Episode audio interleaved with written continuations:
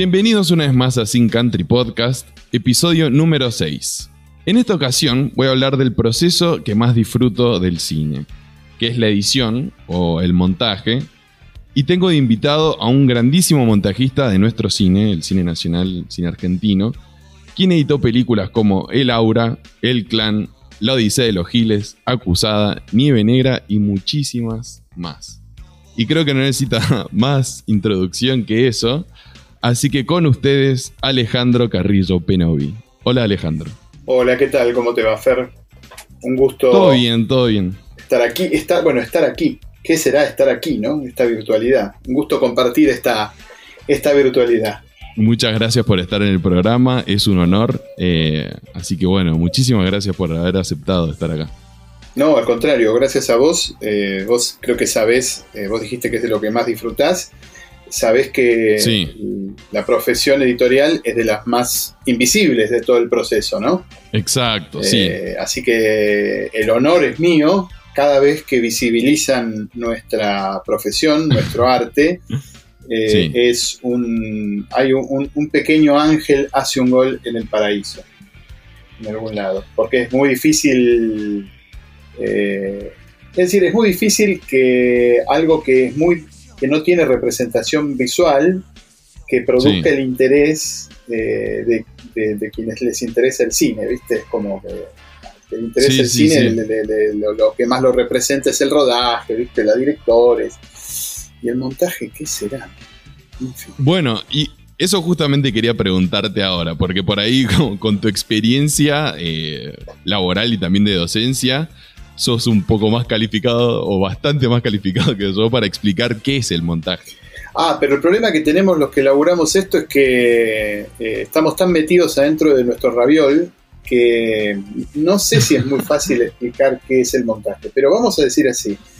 Eh, cuando vos ves una película, todos los cachos de la película no es que vinieron así de fábrica la película estaba toda filmada en diferentes días, una película se tarda en filmar un mes y medio, dos, incluso a veces años, y en los documentales esos familiares a veces es toda una vida, ¿no? Que estás juntando el material, y eso no, no, no es que apretás un botón, por lo menos todavía Google no inventó eso, no es que apretás un botón que, de pronto todo, todo ese mar de cachos de película y de tomas y de clips y de música y de textos y de, voz en off, apretás el botón auto peli y te queda armadita la película con sentido, gracia, ritmo, intriga, misterio, narración, poesía. Eh, hace falta, además, del, además de la mirada de una directora o de un director, que es, eh, me parece que es lo que le da personalidad y centralidad al acto de hacer una película. Eh, además de esa mirada, eh, requiere un ordenamiento de esos elementos. Entonces, las y los que agarramos los cachos de película, los elegimos, los cortamos, los ordenamos y los pegamos, somos nosotros, en inclusivo, ¿viste? Ahora, nosotros, les editores. Ese sería el resumen. Sí, Elegir, ordenar, acotar y pegar.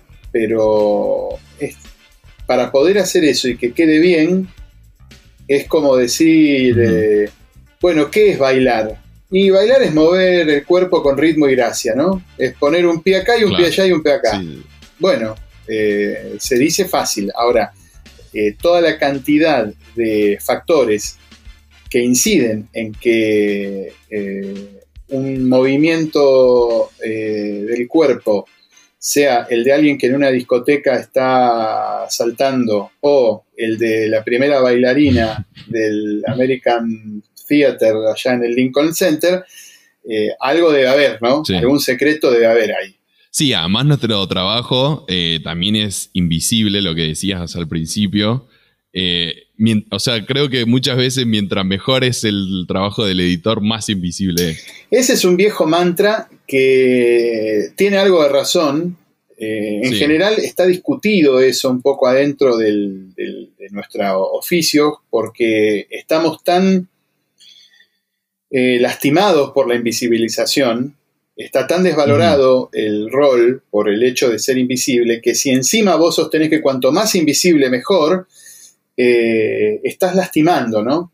Eh, bueno, bien. Entonces, eh, hay, una parte de nosotros que, que, no está de acuerdo con eso y hay otra que decisivamente está muy de acuerdo, que es que efectivamente cuando hicimos bien nuestro trabajo, la persona está viendo la película, no está viendo los cachos y se olvida. Claro, no está viendo el corte. No, se olvida de que eso está ensamblado. Si una persona se sienta, me pasa a mí, una persona y soy yo, ¿eh? Cuando yo veo una película, digo, si yo empiezo a ver el montaje es que hay un problemón.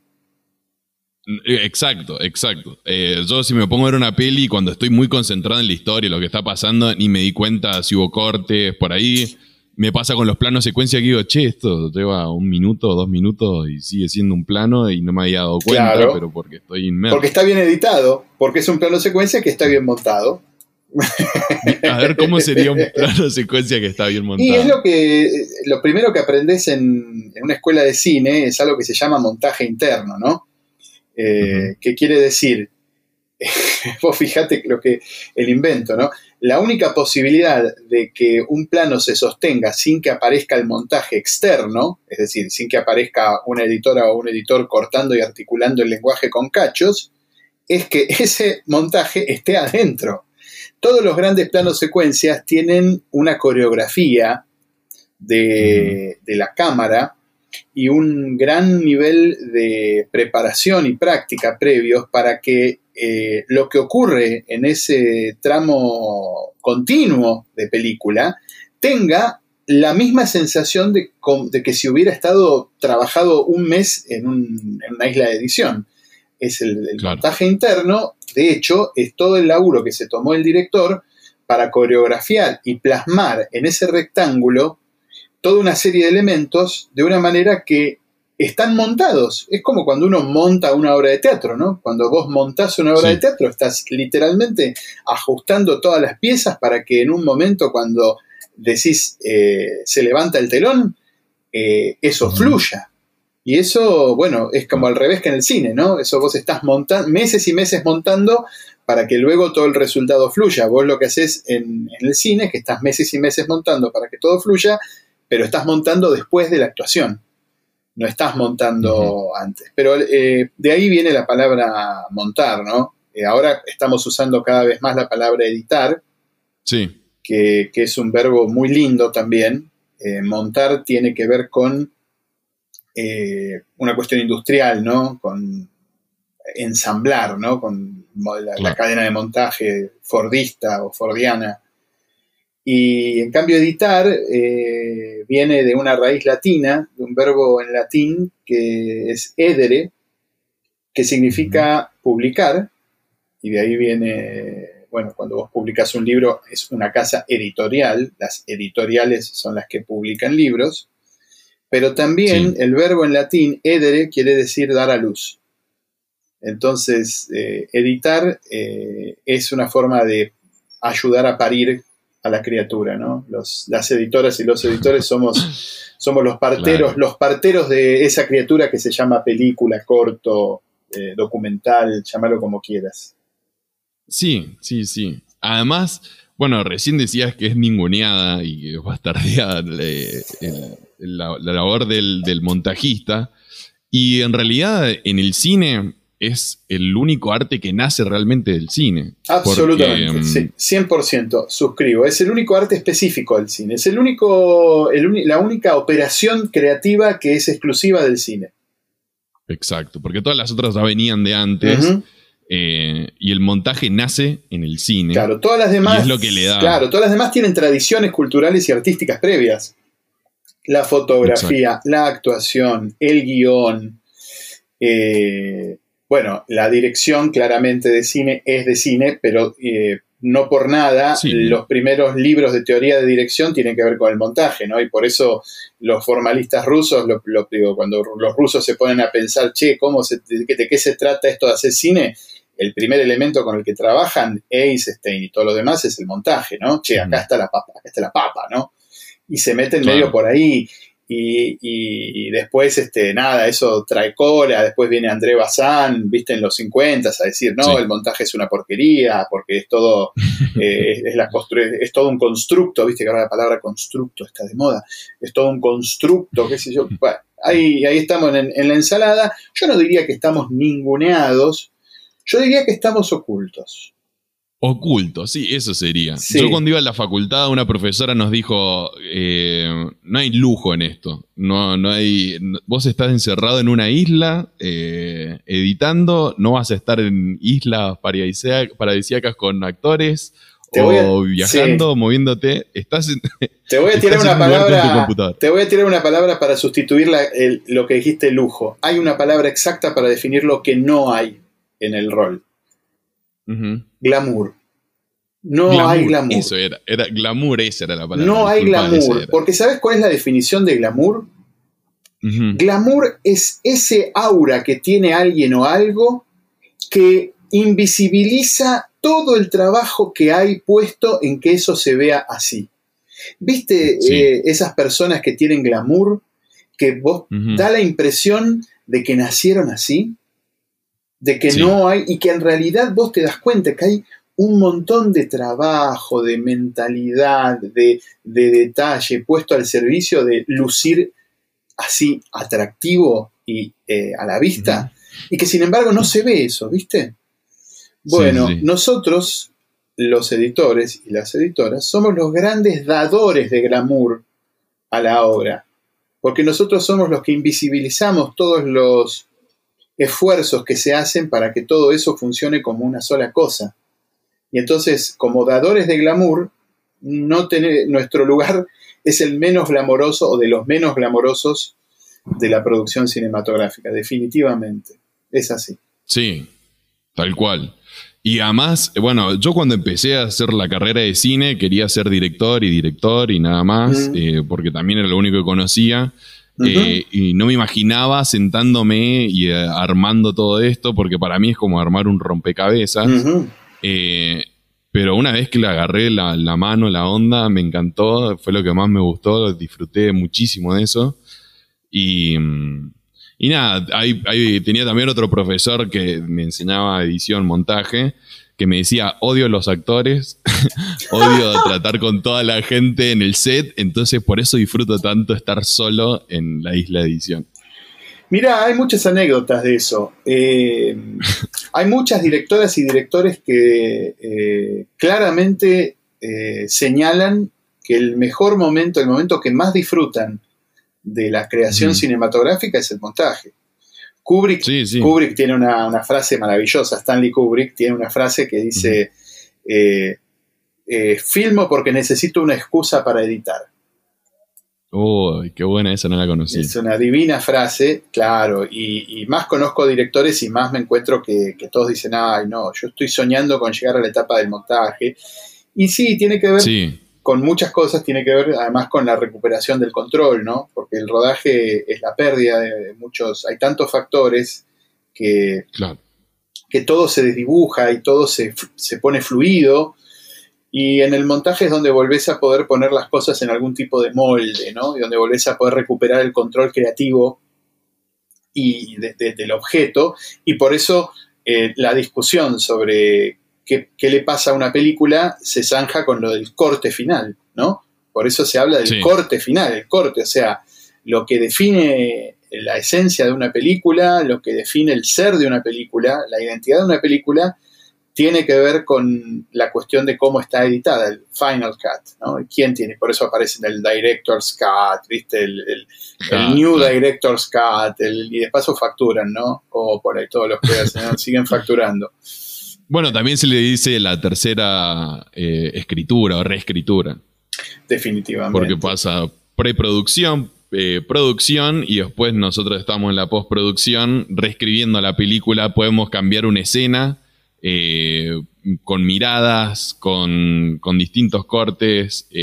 no sé, me ha pasado de estar filmando algo y después cambiarlo completamente en la sala de edición. Claro, para lo cual es muy importante la figura del editor porque eh, eh, suele ser difícil para un director eh, o para una directora eh, volver a mirar el material con una nueva luz y desprendiéndose por completo de todos los preconceptos que tenía sobre lo que ese material debía ser.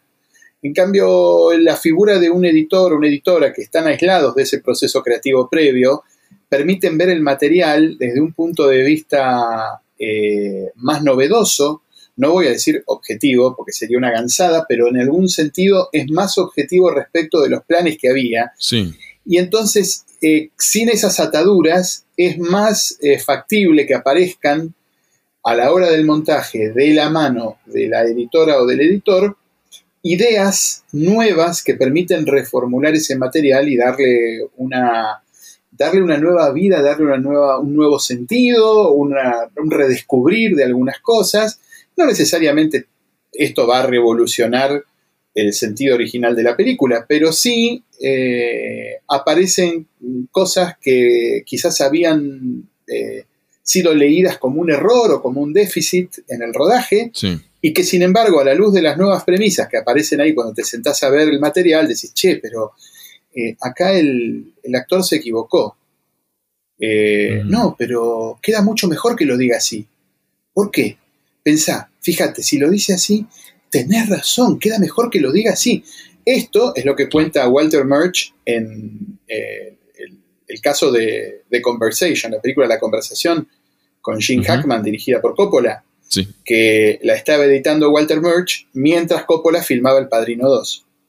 Y entonces eso le permitió a Murch tener cierta libertad eh, para armar eh, y Merge descubrió, es, para, digo, el que tenga ganas que vaya y, busque esta anécdota, descubrió que un error en el texto de uno de los actores que estaba, que era un, eje de la película, permitía realinear eh, toda una escena y todo el sentido de la película y hacerla mucho más, eh, ¿cómo decir? Mucho más consistente en un sentido y al mismo tiempo mucho más eh, intrigante.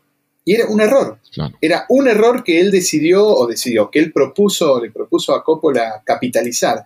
Entonces, eh, me parece que uno de los trucos también de, uno A ver, ¿por qué las directoras y los directores siguen prefiriendo trabajar con editores en lugar de editar ellas mismas la película? Eh, y los productores, ¿no? También llamemos acá a los productores a la mesa. Eh, indudablemente es porque existe una ventaja productiva eh, concreta en el hecho de tener una mirada externa al proceso del rodaje a la hora de ensamblar las piezas. No sé si fue demasiado grandilocuente lo que acabo de decir, pero, pero suena, no, sí, sí. suena, tiene, suena como, lógico, ¿no? Suena como que está bien.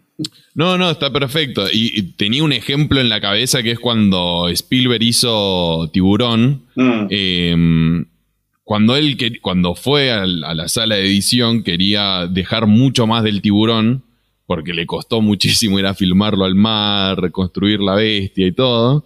Y la editora le decía, no, cortalo un poquito, porque si no se ve muy, muy como trucho, se ve malo. Eh, entonces Spielberg como que se peleaban en eso, en esa ida y vuelta de no, mostrar un poquito más, no, mostrar un poquito menos, y así. Y sabes cómo, se, cómo definían, ¿no? ¿Tenés anécdota cómo definían?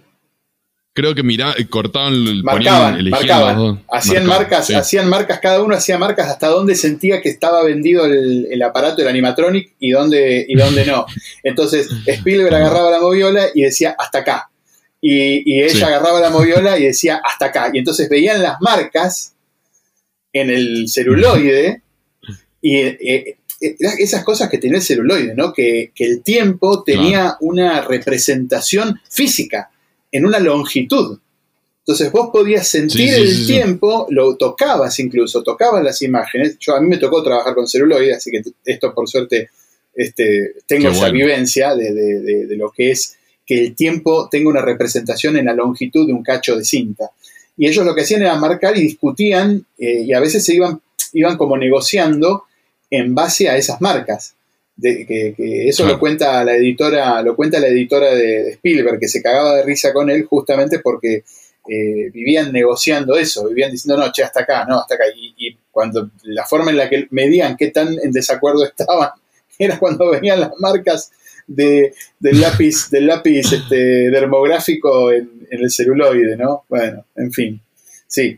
Bueno, y eso, y eso está bueno, eh, como también eh, pie para la próxima pregunta. ¿Cómo es la relación con el director? Porque, bueno, me imagino, siempre una relación distinta con cada director con el que trabajás, me imagino pero hay una cuestión que estás mucho tiempo pasando con, ese realizador. Bueno, eh, vos eh, ubicás al filósofo Heráclito de Grecia antigua, que decía, nunca bajamos dos veces al mismo río, eh, nunca editamos dos veces con el mismo director. Quiero decir, no solamente cambia de director a director, sino que es como un matrimonio, son vínculos dinámicos son vínculos dinámicos, eh, cada, el, el, deal que tenés con cada director y cada directora es distinto. Además, Heráclito decía, nunca bajamos dos veces al mismo río, no solo porque el río fluye y es distinto, sino, y esto es lo más intrigante, nosotros no somos los mismos. Entonces, eh, yo te diría que de las cosas más apasionantes, más interesantes y más profundas que hay para eh, conversar acerca de la posición de editor tiene que ver justamente con esta interfaz humana.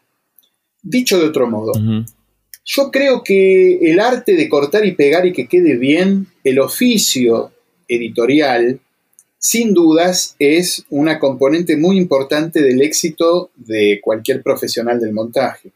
Ahora bien, más viejo me pongo y más me doy cuenta que el verdadero arte, la verdadera diferencia, tiene que ver con el manejo de la interfaz humana, tiene que ver con ese rapport que se genera con una directora o con un director, y creo que eh, cualquiera de mis colegas va a coincidir en que eh, en ese vínculo, en esa forma de, en ese triángulo amoroso entre la película, eh, la directora y el editor se juega el verdadero arte de, nuestra profesión y de nuestro oficio. Por eso, muchas directoras y muchos directores cuando encuentran un editor o una editora que sabe interpretarlos, es decir, que sabe trabajar a favor de esa mirada que tiene un director y que tiene una directora, a favor de ese pulso,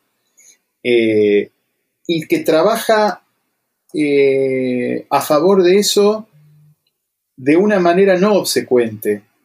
No es una relación de obediencia, es una relación de lealtad que no tiene que ver con la obediencia.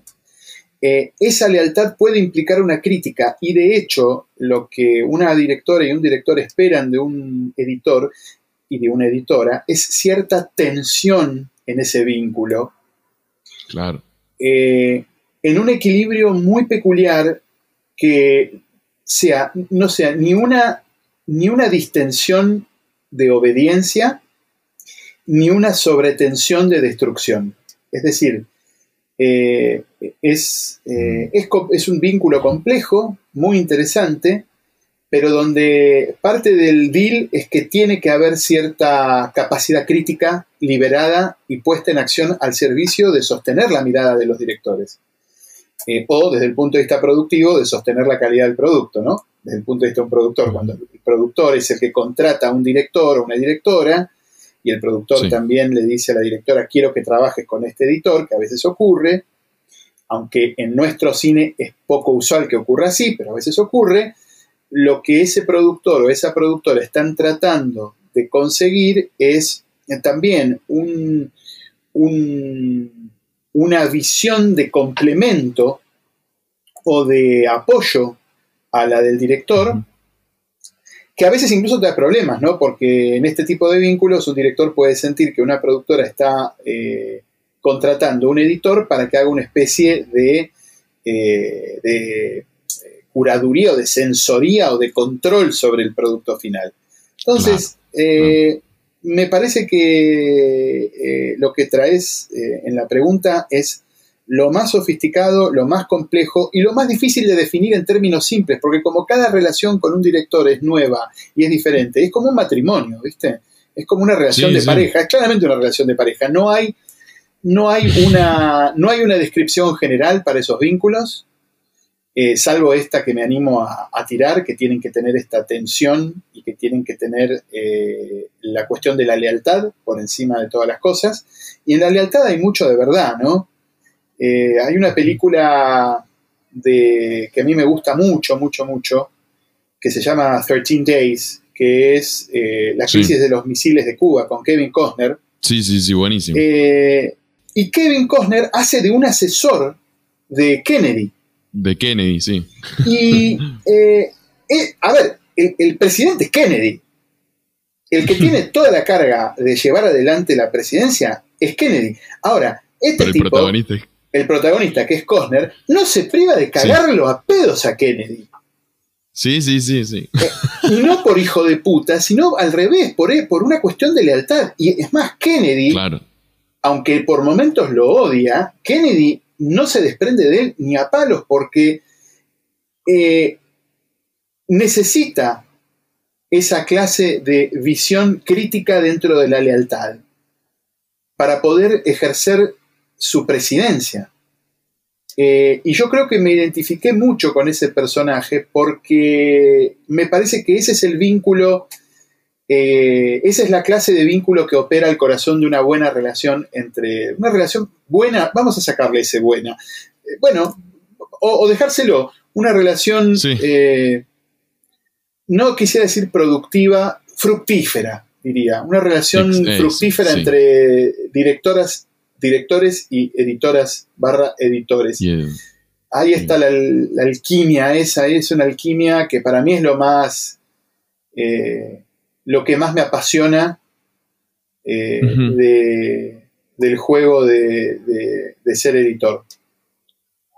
Claro, pero yo tengo entendido, a ver, eh, en experiencias tuyas, como en el clan, que tenés a Pablo Trapero, que también es editor, ¿no? Él es mm. el montajista de su película también. Absolutamente. Trabajás junto con él y están. la relación me imagino que cambia a con otro director que nada más te está diciendo, che, hagamos esto, lo otro. Eh, o bueno, creó la, escena como, como él le parecía. Sí, a, full. Pero, pero además la relación con Pablo cambió eh, durante el, proceso. Eh, a ver, con Pablo empezamos con una relación donde no nos conocíamos, no habíamos trabajado nunca juntos. Y terminamos abrazándonos y él me regaló un cuadro que tengo acá colgado todavía, que es el autógrafo que le firmó en el Festival de Lyon. Eh, él fue a ver la Telma Maker y le pidió un autógrafo para mí y dice, for Penny, a fellow editor, Telma Maker y me lo regaló Pablo, que para mí fue eh, uno, de los, uno, de los, reconocimientos más lindos que el tipo haya ido a ver la Telma y le haya dicho, él siendo editor, le haya pedido un autógrafo para mí, no para él. Y me, lo, y me lo haya, un día fui a la casa, me dijo, vení y me regaló Quiere decir, la relación con Pablo eh, fluyó desde un principio de, no nos conocemos, pero fluyó bien porque yo me puse inmediatamente a su servicio. Le dije, eh, le, en, un, sentido artístico le juré lealtad, le dije, che, decime qué es lo que, le hice las preguntas creo adecuadas, eh, qué es lo que hay que defender de tu película, eh, qué es lo que hay que defender de tu idea, a qué te querés parecer, y, todo lo que me respondía, por suerte, era de una coherencia espectacular. Entonces también para mí fue muy grato, ¿no? Porque no es que me decía, quiero, eh, quiero la pasión de Pasolini, pero que, tenga eh, la frialdad de Kubrick, ¿viste? Y vos decís, ¿qué me está diciendo este muchacho, no? O esta muchacha. O sea, e, es un delirio. No, él, viste, la bajada fue clarísima. Fue, vamos por acá, nos tenemos que parecer a esto. Mis planos favoritos son estos. Esto es lo que a mí me gusta hacer. Esto es lo que yo quiero defender. Perfecto. Y por otro lado, también le, pedirle a, la producción, che, déjenme un rato, no me, no, comuníquense a través de Pablo, no me hablen a mí, nunca me hablen a mí directamente, eh, estoy forjando un vínculo con Pablo, hablen con él, no me hablen. Y creo que eh, eso también ayudó a construir una, eh, un sistema donde la lealtad tuviera premio para él y, para mí. Entonces, este, te diría que, a ver, que claramente eh, cada director y directora tienen una relación con el acto de cortar y pegar las tomas muy diferente. Pablo es editor y a, Pablo no le vas a decir, sí, a Pablo no le vas a decir eh, cómo pegarlo plano. ¿Sí? No, claro, claro. a ver, quiero decir, no le vas a decir cuánto cuadrito sacarle, cuánto cuadrito ponerle. Digo, eh, él, lo sabe hacer. Quiero. Cada director delega lo que, lo, que lo que necesita y lo que requiere, va delegando, sería, y al mismo tiempo va dejando de delegar las decisiones eh, editoriales. Hay eh, directores y directoras que delegan mucho y confían mucho, mm, por las razones que fueran, y hay eh, directores que delegan menos y, se reservan más para sí ciertas decisiones autorales sobre el montaje, y además eso va variando, ¿no? Puede ser que al principio deleguen mucho, sobre todo cuando están en rodaje, y después llegan después de rodar y capturan de nuevo y toman las riendas del proceso editorial y toman las riendas de las decisiones y vos quedás en un lugar como comentarista. Eh, o eh, hay directoras que al principio arrancan eh, con cierto recelo o con cierta recelo, no es la palabra, pero podría ser con cierto celo, no recelo, con cierto celo del proceso editorial y el tiempo va diciendo si te vas ganando la confianza o no en función de, tu performance y de cómo vayas entendiendo lo que quiere la otra persona. Y en función de esa performance vas ganando más confianza y te van delegando cada vez más decisiones. Pero está claro que uno no deja de ser eh, Kevin Costner. uno no deja de ser. Yo cuando doy clases, eh, te gustó esa, ¿no? Yo cuando doy clases, este, estoy, ¿viste? estoy como el tipo se creía mil. No, eh, cuando doy clases, eh, siempre les digo a, los chicos y a las chicas que un lugar para pensar el rol editorial es el personaje de Alfred en la saga de Batman. Batman, ajá. Es decir, somos Alfred. Es decir, Batman es la directora o, o, el director. Ellos son Batman, ¿viste? Ellos vienen a salvar a Ciudad Gótica. Y nosotros tenemos que cuidarle las espaldas. Claro, eh, todo, todo el proceso detrás. Claro. lo que no se ve. Lo que no se ve. Y decime si Alfred no es un personaje siempre entrañable.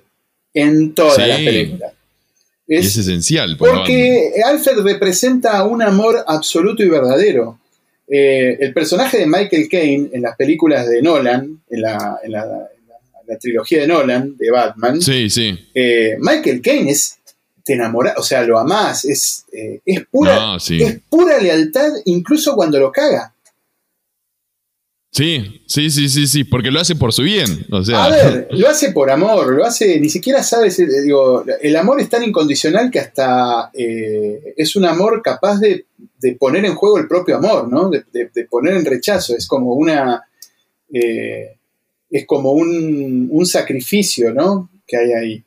Y yo creo que hay algo de eso en la figura que nos toca, en el rol, en el papel que nos toca jugar en el proceso creativo de una película, ¿no? Lealtad hacia nuestras directoras y nuestros directores, que son quienes tienen que salvar eh, al mundo, y nosotros tenemos que, cubrir las espaldas. Va por ahí, me parece la jugada. Bien, bien, bien. Y vos cuando, cuando empezás a leer el guion, eh, ya se te empiezan a venir ideas a la cabeza? ¿Cómo es el proceso de edición ahí? No, no, no. Cuando lees el guion, eh, estás como tratando de imaginarte eh, cómo va a ser el partido, ¿no? Eh, ok, ¿cómo vamos a jugar? ¿Vamos a jugar de visitante, de local, línea de cuatro, línea de tres? ¿Cómo va a ser esto? Te estás tratando de entender la jugada. No, a menos que haya alguna cosa que específica donde el montaje pase a tener relevancia, como por ejemplo cuando dice inicia secuencia de montaje, vos decís, a ver, a ver qué, qué vamos a meter en la licuadora, y entonces agarrás y entonces ahí pones a pensar, te vas a pensar y bueno. Pero generalmente uno no puede opinar de, de lo que se está haciendo del todo hasta que no empieza a venir el material y empieza a venir eh, la visión del director plasmada en dónde puso la cámara y qué encuadró. Hay proyectos que, te dan el guion dos días antes, la verdad. Te dicen, ah. mira, es una película, es un western. Eh, y hay un forajido, un héroe y hay una chica. Ah, ok. Bueno, Eh, arrancamos pasado mañana. ¿Estás libre? Eh, bueno, sí, ok. Y vos ya sabes ahí, ahí ya sabes primero que no eras ni, la, ni el plan A, ni el plan B, que mucho no les importa, si la va a editar eh, A, B, C, D, mientras haya alguien que pega las tomas, va, digo, camina. Y entonces ahí ya te vas dando cuenta la clase de proyecto que es y la clase de importancia que se le da a la persona que va a editar. Hay otros proyectos donde con un año de antelación te dicen, che, vamos a hacer este proyecto, ¿te interesa? Sí, y te buscan con un año de antelación. Entonces, claramente ahí te dan la pauta de que, ah, les interesa este rol al punto tal que te reservan con un año de antelación y además te van a mandar el guion y además te van a pedir que hagas una devolución. Cosa que no siempre ocurre. A veces te mandan el guion y cuando te mandan el guion no te piden devolución, está bien, no, digo, ok, no es parte del, no es un deber que me pidan la devolución. Si me piden la devolución, significa que claramente les interesa lo que tenga yo para decir.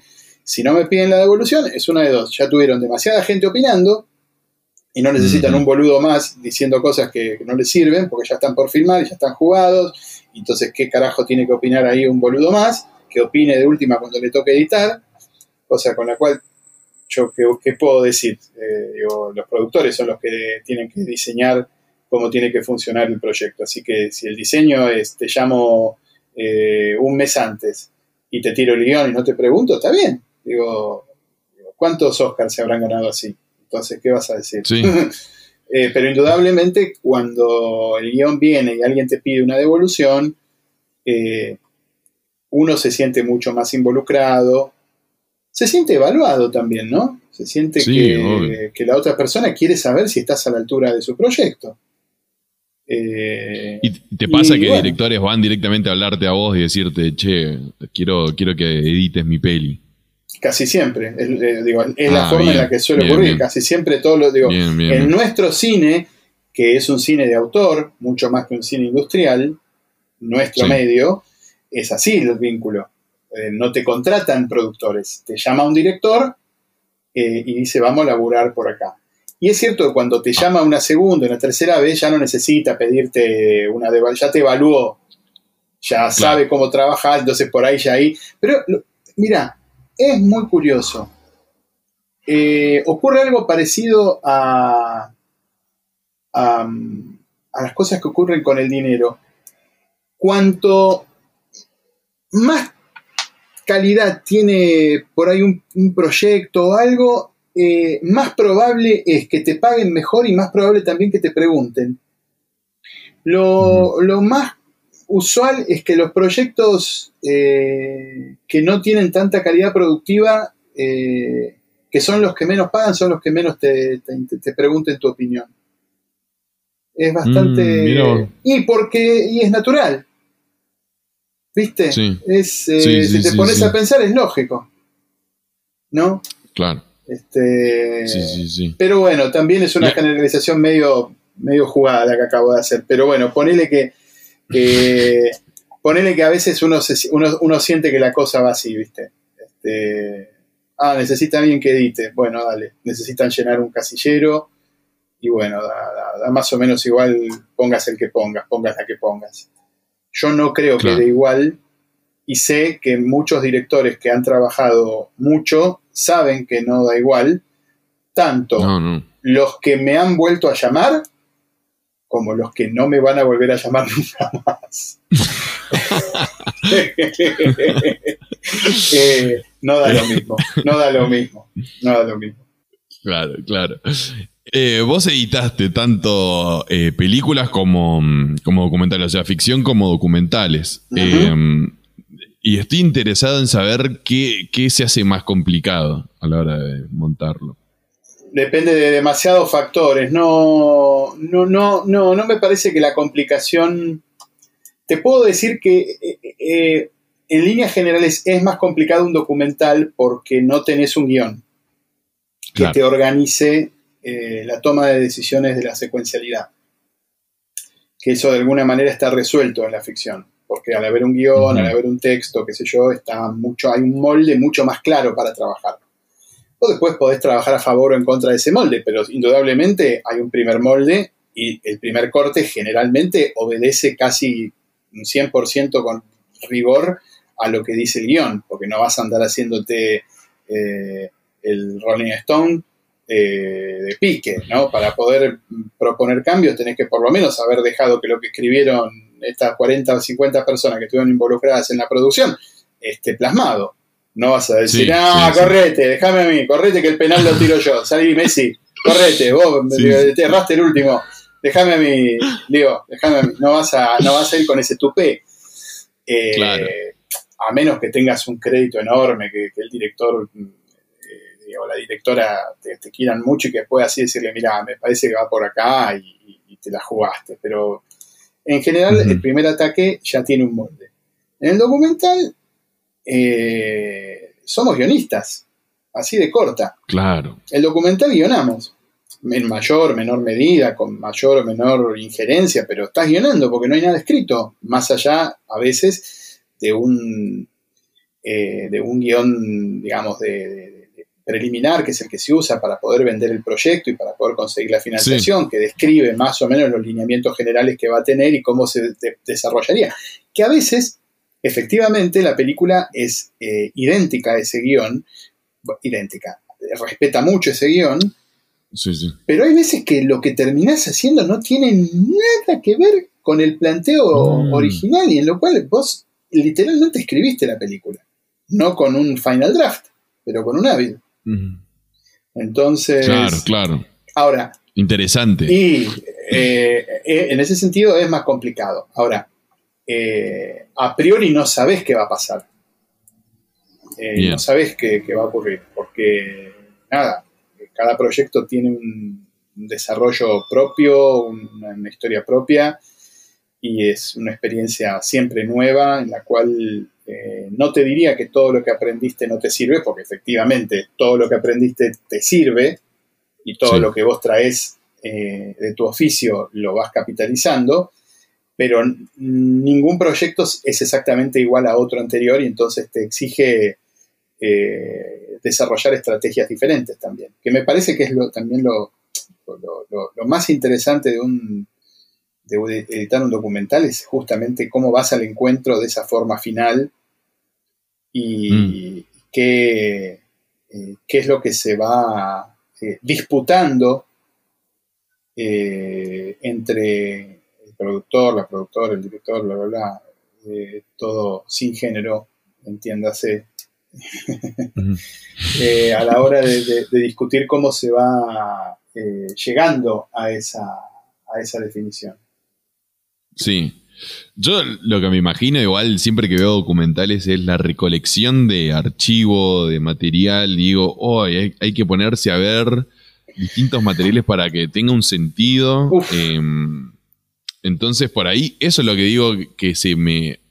yo nunca edité un documental, pero es lo que siento que se me complicaría bastante, porque quieras o no en la película de lo que estás diciendo, tenés los clips, tenés las distintas tomas, distintos planos, ángulos, y decís, bueno, voy a darle una, una forma a esto. Pero en el documental me pasa que digo, uy, hay que buscar a lo loco ahora. Es que no hay otra, vos sabés que. Mm, eh, la imagen del iceberg, ¿no? Viste que el iceberg mm. eh, vos ves solamente el 10%, ¿no?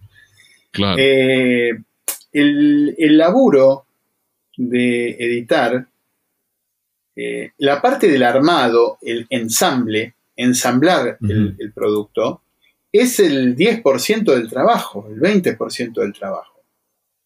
El 80% del trabajo es visualización, es mirar, tomar notas, marcar, entender, absorber el material, empezar a tener en tu cabeza una jerarquía, eh, esto es bueno, esto es malo, ah, esto es mejor, ah, esto, pero yo había visto algo que me parecía bueno, pero esto es mejor. Ah, después de esto que vi, no hay nada mejor que esto, claramente. Ah, no, mira, esto sí. Y todo eso es un proceso re dinámico. Y lo tenés que hacer. Digo, vos no podés editar si no viste el material antes dos o tres veces. Digo, porque si no, es, como, si no es, eh, digo, notas de tele para, con todo el respeto que me merece el laburo de mis colegas que hacen notas de tele, pero en el caso de eso, eh, el tiempo es mucho más importante que la calidad, la capacidad de poder producir el producto, la pieza, a la hora y al minuto necesario para que pueda estar al aire es mucho más importante que cualquier otra consideración. Pero en el caso de, los contenidos para cine y para series, eh, la ficción profesional, no, no hay sustitución para eh, invertir tiempo eh, evaluando tu material. yo tengo una metáfora que es la metáfora del contrato de expectación. Cuando vos te sentás a, editar, estás construyendo un objeto en el que vas a pedirle a un espectador o espectadora que deposite su atención constantemente, sin mirar otra cosa. Entonces vos estás partiendo de la premisa que vas a obligar o vas a pedirle a tu espectador, vas a solicitarle su atención indisputada durante una hora y media, una hora, lo que sea, usted va a mirar aquí, a este rectángulo, y va a escuchar este parlante. Toda su atención aquí, por favor. Y a cambio de eso, vos tenés que poner una cantidad de energía acorde con esa solicitud que le estás haciendo a un espectador. El espectador solamente te va a prestar atención si vos digamos, se la vas a devolver en calidad. Y la única forma de hacer eso es invirtiendo un montón de tiempo eligiendo cada segundo, eligiendo el mejor segundo posible de cada segundo que le vas a poner frente a los ojos. Y sobre todo de cada sonido que vas a hacer sonar eh, en sus oídos. Entonces, eh, el que no entiende y la que no entiende que eso exige un rigor eh, intenso en el trabajo, eh, no, no, no, entendió de qué se trata hacer cine. Eh, no, claro. Sigue creyendo que es un, que es una cosa amateur. O sea, que, sigue creyendo que, es como tocar eh, rasguña las piedras en un fogón, ¿viste? y no, el cine no es rasguña las piedras en un fogón, perdón. Puede ser Puede ser que en algún fogón de la historia de la humanidad un rasguño a las piedras haya cambiado la vida para siempre de un grupo de personas, pero con todo respeto no es el, no es la generalidad, es una excepcionalidad.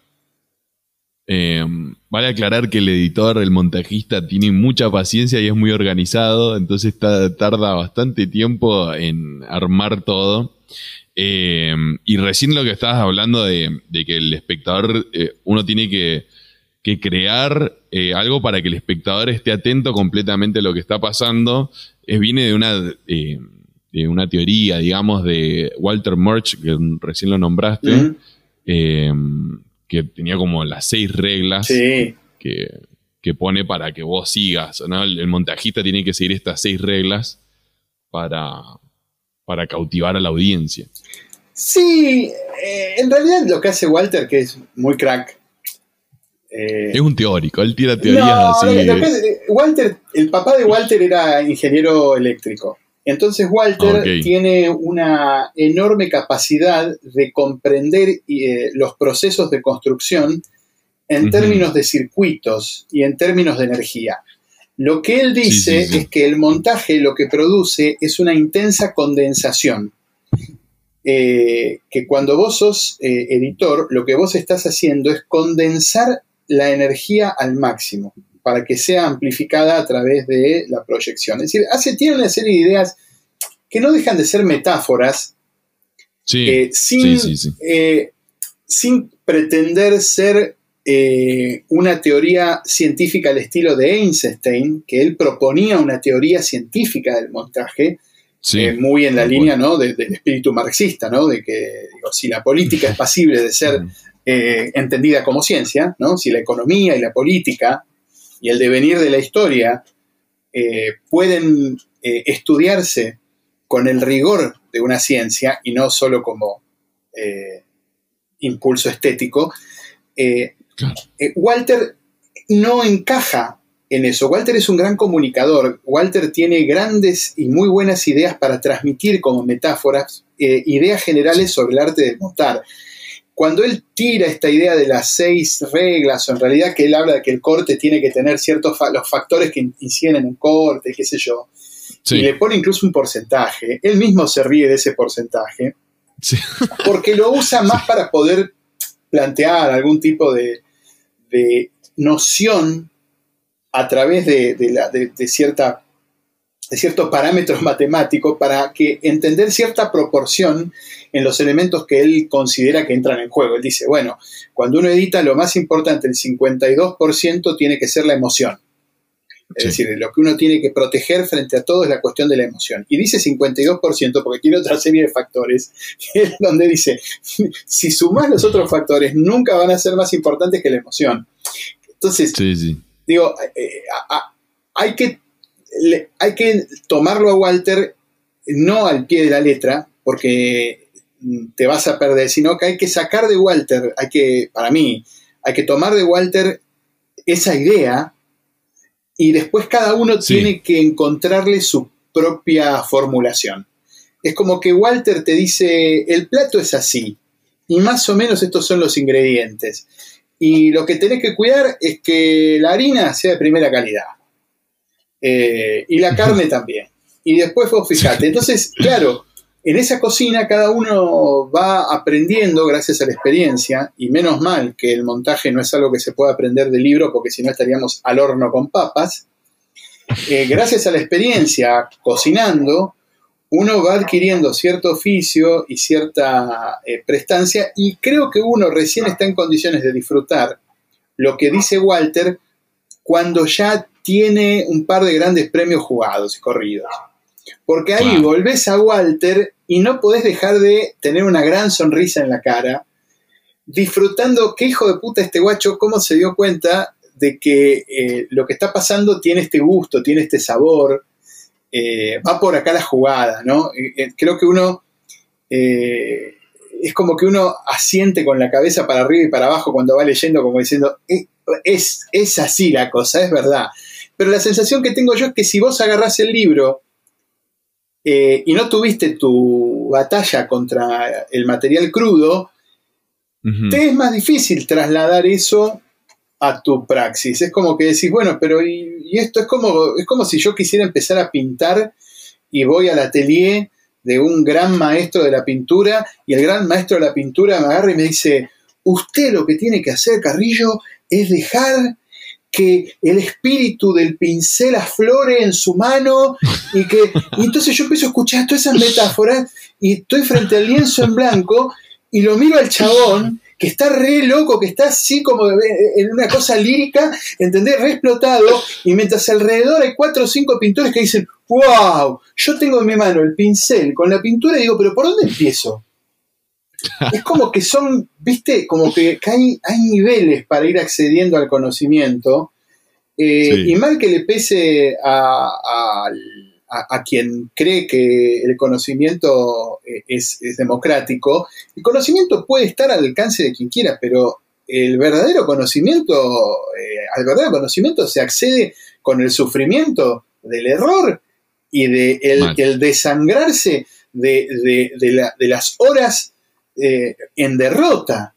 Digo, hay como una fantasía de que cualquiera agarra, se ve tres tutoriales de YouTube y la, y, la, y la emboca, que además está muy eh, fogoneado por, por una falsa horizontalidad vendida por las redes sociales. Digo, adquirir eh, pericia en cualquier ámbito de la vida humana requiere una inversión de tiempo y sacrificio muy grande, ¿viste? No, en fin, nada. Evidentemente estoy hecho un viejo choto, estoy a punto de cumplir 49 años y empiezo a expresarme como corresponde, ¿eh? como, una persona de la edad que tengo. Ya a esta altura del partido, no, digo, no ya está, no tengo más juventud, se acabó. Y bueno, cuando te no, de eso duele. en fin, ¿qué vas a hacer? No, pero, pero uno cuando ve, viene cuando aprende montaje te dicen, bueno, cortar el movimiento, eh, ese tipo, esas ciertas reglas, que sí es verdad porque se hace imperceptible el corte, Pero por ahí ves una película de Scorsese y no hay continuidad, eh, pasan cosas locas que, que, como espectador ni te das cuenta. Eh, o sea, yo capaz que lo he visto... pero eso es, la mezcla entre actitud y oficio, ¿viste? Sí, sí, pero, pero hay gente que no se da cuenta y capaz que pasaron cosas rarísimas en el montaje eh, o están en otra locación, o no, sé, cosas se dan Cuenta. No, no, el tema es que se dan cuenta, pero hay algo mucho más importante en juego que la continuidad. Y, lo, que, lo, que, lo que Telma y Martin eh, saben es discernir esos factores. Por eso saben cuando la continuidad no es un impedimento para producir un corte. Por poner un ejemplo, ¿no? Y al revés, cuando uno está recién empezando, uno está recontra, recontra atado a la continuidad porque le parece que es el factor decisivo a la hora de invisibilizar el corte, ¿no? Y, sí, sí, sí. y nada, y con el tiempo vas adquiriendo la noción de, qué peso específico tiene cada factor y vas aprendiendo eh, cada vez más a liberarte de las ataduras de la continuidad, pero no por punk, eh, o, por renegado o renegada. Lo haces porque realmente estás obteniendo a cambio una ventaja para tus espectadores. Onda, dinamismo, eh, una diferencia, un corte no usual, lo que sea. Es como todo arte, ¿viste? Eh, es toda una búsqueda y uno tiene etapas. También. ¿Vos crees que porque por ahí uno dice, no, ya está todo inventado, ya no, no vamos a ver nada nuevo. ¿Crees que se puedan hacer, seguir haciendo cosas nuevas con el montaje, con, bueno, con el cine? Es que hay dos filosofías. Eh, si vos crees que lo que estás que hay una cosa nueva, que lo que estás viendo es nuevo, es porque no llegaste a ver todo lo que se había hecho. ¿Vos viste el hombre, la película del Siga Bertov, el hombre con la cámara, de Man with the Movie Camera? No, nunca la vi, pero sí sé cuál es. Echátela una mirada y vas a ver que es como decía Francis Bacon. Dice, no hay nada nuevo bajo el sol. O, dicho de otra manera, lo único nuevo es lo que nos olvidamos. No hay nada eh, nuevo en el montaje. lo que hay es, por suerte, olvido.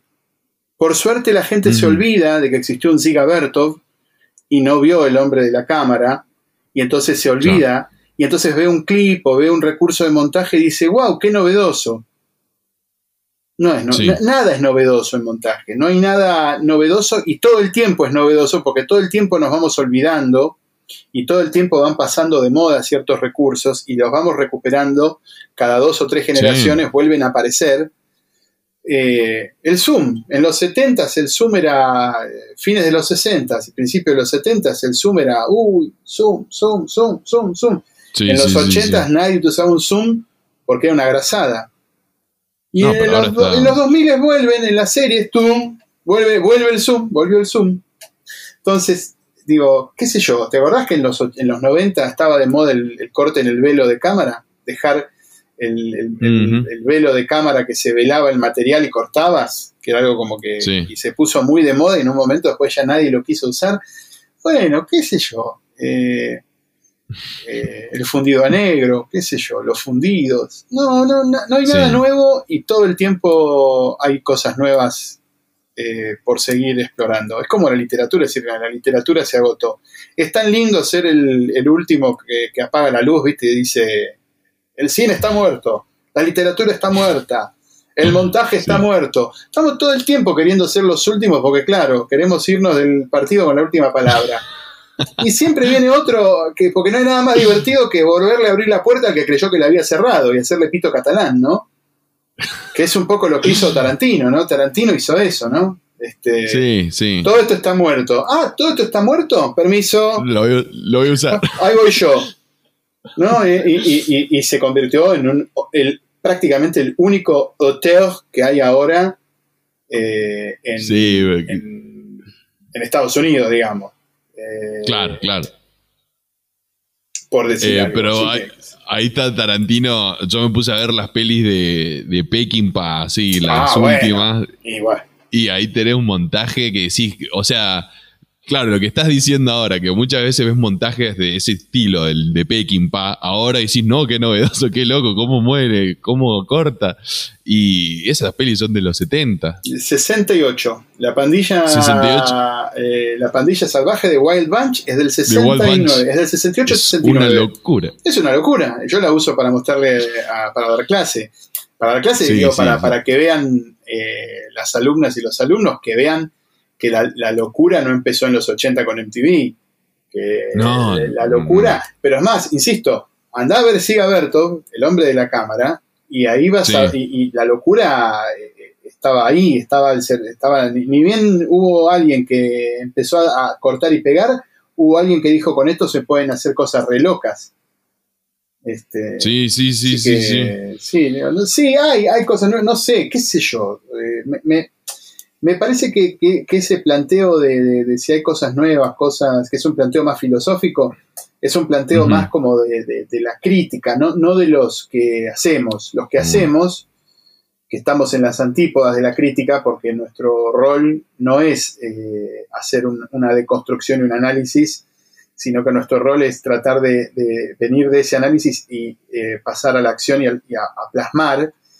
Eh, creo que no, por lo menos a mí me pasa que no, no, me encuentro en ese planteo de lo novedoso o lo no novedoso. Lo único que me encuentro es en el planteo de, che, eh, eh, ¿esto le sirve a la película o no le sirve a la película? ¿Esto es de la película? ¿Esto es de la película más que le sirve? ¿Esto es de la película o no es de la película? Es eso. la película manda, como decía Ripoll, eh, viejo precursor de toda la generación que nos enseñó a nosotros.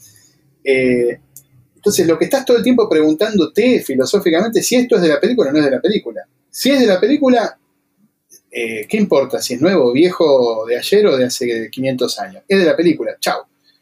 Y si no es de la película, fuera. Va y vía. No, no, tiene que estar. Bueno, se dice fácil, ¿viste? Pero o con un director o con un productor puedes estar semanas discutiendo estas cosas. Claro. Sí, la otra vez hablaba en el episodio anterior con Cristian Ponce, que es el director de Historia del Oculto, una película argentina eh, que salió el año pasado. Y él me decía como que al principio uno empieza y dice, no, voy a hacer el próximo Kubrick, no, voy a hacer cosas locas. Y después te vas dando cuenta de decir, voy a hacer lo que me salga, voy a hacer lo que puedo, eh, voy a hacer lo que me gusta y listo, no, no con esa pretensión pensando en qué voy a convertirme, si voy a lograr algo nuevo. Claro, porque no, va por ahí. En realidad lo que va es vos tenés que hacer lo que haces vos. Vos tenés que hacer lo tuyo. Después, si es nuevo, viejo, qué sé yo, eso lo va a decir. Eso lo va a decir otra gente, no, eso no te corresponde a vos. Eso lo va a decir otra gente y en todo caso pagarás el precio de tu osadía, de haberte metido con el dios del cine, que es un dios muy hijo de Yuta, es un, dios malévolo que te invita y después te hace, te, demuestra. Pero bueno, eh, eh, digo, en todo caso, eh, yo admiro de las directoras y los directores eso mismo, esa osadía, esa, mm. esa templanza de decir, me voy a enfrentar con el dios del cine y, ya veremos qué pasa después. Y efectivamente, como te dice él, haces lo que podés, porque realmente hacer cine es dificilísimo. Es muy difícil. Hay mucha, mucha gilada que cree que hacer cine, eh, insisto, es eh, tocarte una que sepamos todos en un fogón. Y, Hasta la misma gente dentro del cine. Sí, lo que pasa es que, ¿sabes? Como no se muere nadie, a ver, vos haces un puente mal hecho y se cae y se mueren 400 cristianos. Vos haces una, neurocirugía medio chota y, se te muere el, Kia ahí en la sala y tenés que darle la cara a los padres. Entonces, como con una película vos no matás a nadie, el chanta prolifera, ¿viste? Eh, eh, el ecosistema del chanta. Porque claro, si no matás a nadie, entonces, ¿qué, es lo peor que te puede pasar? Perder plata. Y hay tanta gente que pierde plata. Entonces, digo, eh, ese no es el problema. Si, si, la gente muriera por mala praxis cinematográfica, créeme, créeme, que habría muchos menos guitarreros de fogón eh, tirando una que sepamos todos.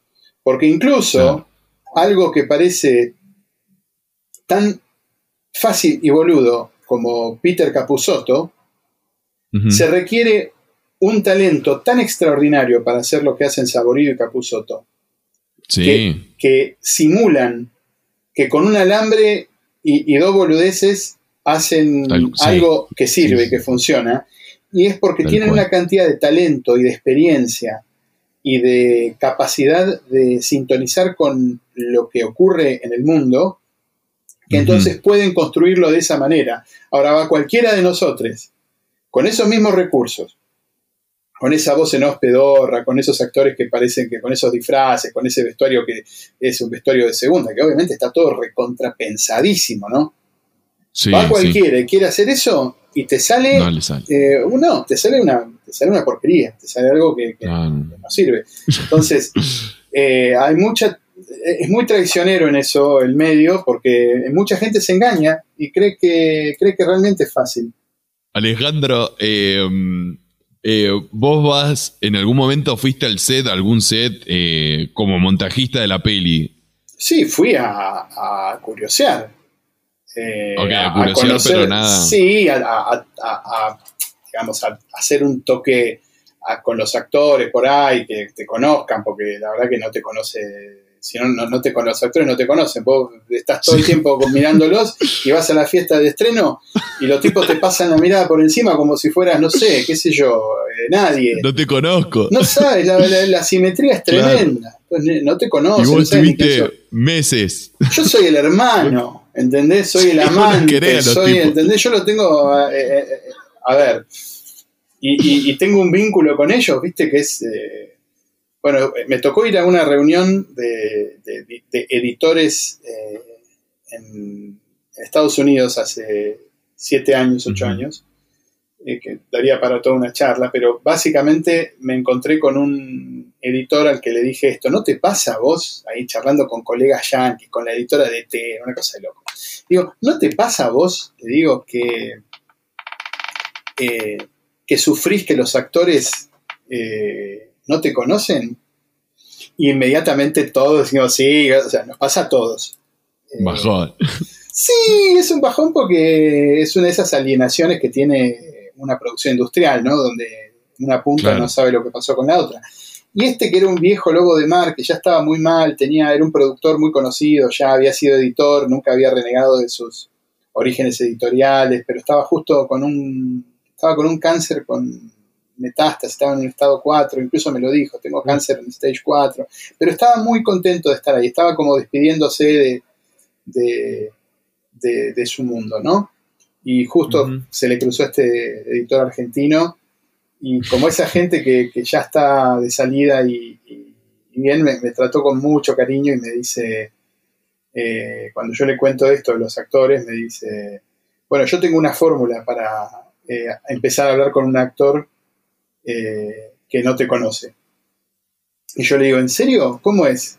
Dice, te arrimás al actor y le decís, che, vos sabés que tenemos un amigo en común, un gran, gran amigo en común íntimo.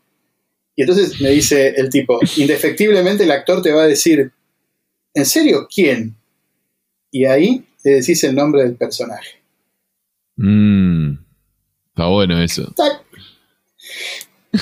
Eh, no sé si es para hacerlo, pero fíjate, son esas cosas que la anécdota transmite mucho, eh, pero, cada uno tiene que encontrar su forma. A mí me pasó con, Daniel Fanego, que en, Acusada, eh, Daniel hace el personaje del abogado.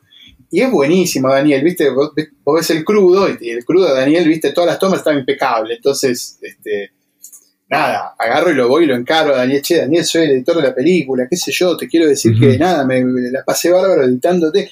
Y, y al tipo se le abrieron los ojos, ¿entendés? Que el editor de la película le viniera a decir, che, gracias porque la verdad que laburar con vos. Eh", y me empezó a contar, no, es que yo soy un laburante, yo antes de agarrar cada escena eh, al principio, cuando agarro una película, me hago todo un esquema, dibujo, todo un esquema de, uh.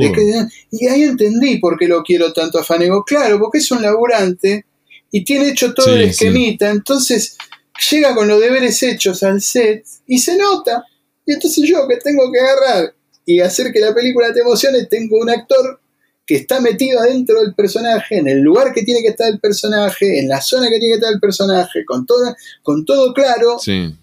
Bueno, porque efectivamente laburaba. Pero bueno, y nos quedamos charlando, nada, 40 minutos, no nos cambiamos el teléfono, no hablamos nunca más, pero sé que si me lo encuentro a Fanego por la calle, qué sé yo, le doy un abrazo. ¿Entendés? Digo, ¿qué haces, Daniel? Es como que, este, eh, nada, y, con Esbaraglia me pasó un poco lo mismo, ¿viste? Gente, Leo, ahora está por salir una película de, de Patagonic que es este, dirigida por eh, Ariel Winograd, que me tocó editar todo oh, por Zoom, este, hablando de, directores de comedia, que se llama eh, Hoy se acaba el mundo, hoy se arregla el mundo, hoy se acaba el mundo, qué lindo fallido, hoy se arregla el mundo, es pandemia, ¿viste? Sí, sí. Este, eh, porque justo fue en medio de la pandemia, o sea, el, terminaron de filmar y el rodaje empezó, el, montaje empezó el 17, el 18 de marzo empezó el montaje, oh, fue una cosa increíble, Bueno, eh, hoy se arregla el mundo y Leo está, Leo la descosa, entonces yo por suerte tenía eh,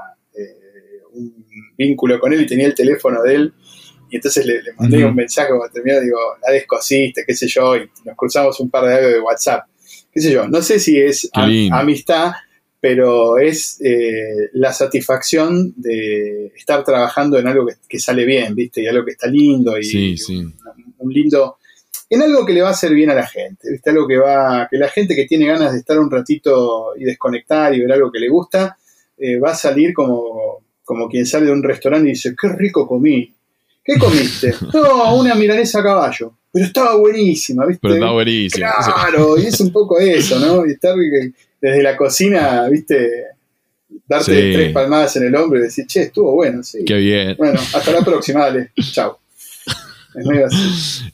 Sí, sí, sí. Y pasa también que por ahí la gente no entiende porque dice, ah, bueno, nosotros también estamos viendo la película y, como que establecemos una relación con los personajes que nos encantan.